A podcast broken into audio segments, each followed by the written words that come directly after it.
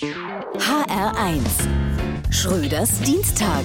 Die künstliche Intelligenz wird immer mächtiger. Viele Experten sorgen sich um Deepfakes. Das sind Bilder, Töne oder Videos, die echt wirken, aber gefälscht sind. Vor drei Jahren zum Beispiel wurden so die Köpfe von Prominenten in Pornos reingeschnitten. Die Echtheit festzustellen fällt manchmal schwer, wenn man Dieter Bohlen in einem Rektalspektakel sieht. Warum sollte das jetzt ein Fake sein?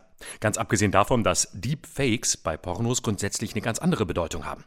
Es gibt aber auch komplexere Fälle. Vor einiger Zeit rief der Chef eines Energiekonzerns einen Mitarbeiter an, um ihm zu sagen, er müsse 220.000 Euro auf ein Konto in Ungarn überweisen, was der Mitarbeiter pflichtschuldig tat.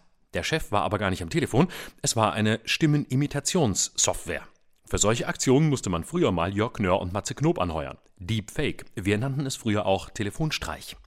Die Technologie hinter den Deepfakes heißt Deep Learning, tiefes Lernen. Die Älteren kennen das noch als einen Text ganz lesen und nicht nur die Überschrift. Das schaffen viele natürliche Intelligenzen heute nicht mehr, darum haben sie diese Kompetenz an die künstliche Intelligenz abgegeben. Deepfakes könnten ein neues Zeitalter der Desinformation heraufbeschwören, in dem man gar nicht mehr weiß, hatte Donald Trump jetzt wirklich Sex mit Joe Biden oder nicht. Heute kann fast jeder Deepfakes produzieren. Es reicht ein PC und ein Internetanschluss. Gut, also deutsche Schulen sind weiterhin ein sicherer Ort.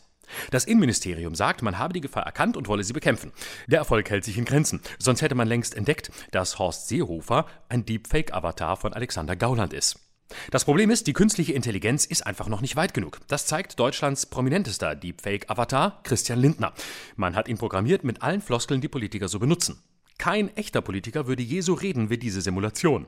Auch die Gesten sind insgesamt noch zu unnatürlich, zu vorhersehbar. Und das größte Problem, die Inhalte folgen viel zu sehr dem, was gerade angesagt ist. Es ist absolut unmöglich, dass ein menschlicher Politiker sein Fähnchen so hemmungslos in den Wind hängt wie dieser Avatar.